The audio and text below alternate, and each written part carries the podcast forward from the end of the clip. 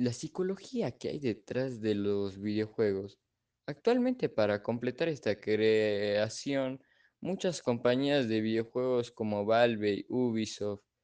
EA han querido profundizar, es decir, analizar y evaluar sus juegos desde una perspectiva más profunda, más filosófica, como lo es nuestra mente, conducta, emociones, y es en ese momento donde la psicología entra en juego, literalmente. Estas compañías de videojuegos se están aprovechando cada vez más de la psicología para hacer que con el juego y el objetivo de este sean aún más convincentes, estimulantes, divertidos e incluso que la psicología haya ayudado a algunas compañías a tomar decisiones de negocios.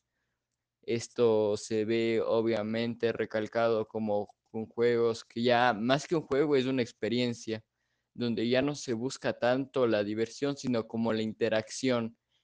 hacer que en la capa de ese personaje o hacer que tengamos empatía con un personaje, hágase juegos, no solo juegos triple A, sino juegos también hechos por compañías independientes, no muy grandes, háganse los juegos indie, experiencias como Undertale, eh, Lisa the First y, y Journey son claros referentes de estos juegos porque ya se busca un trasfondo más profundo donde no solo se, sea lo repetitivo eh, como juegos ahí solo de guerra o first shooters person que o los, a los FPS no solo se busque mm, gráficos sino ya en estos juegos se busca un, un especie de contacto con la persona hacer que la persona llegue a tener ese sentimiento de que está más que en el videojuego, como lo dije, está en una experiencia. En, tipo en Undertale, el juego que mencioné hace un momento, tú te escapas del rol típico de, de un videojuego. Este, al ser un RPG, te esperas eh, que el sistema de combate sea el repetitivo de siempre, pelear, curarse,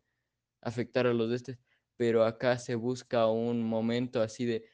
qué pasaría o qué tal si tomas esta decisión, ya que normal en este juego normalmente, normalmente no solo se busca la pelea, sino que también puedes llegar a perdonar. En, estas tipo, en estos tipos de juego donde ya no es un simple juego aburrido y es más una experiencia, es donde se puede ver cómo las compañías o los desarrolladores ya no solo buscan divertirnos, sino buscan llevarnos de una manera filosófica y psicológica de hacernos entender otra perspectiva.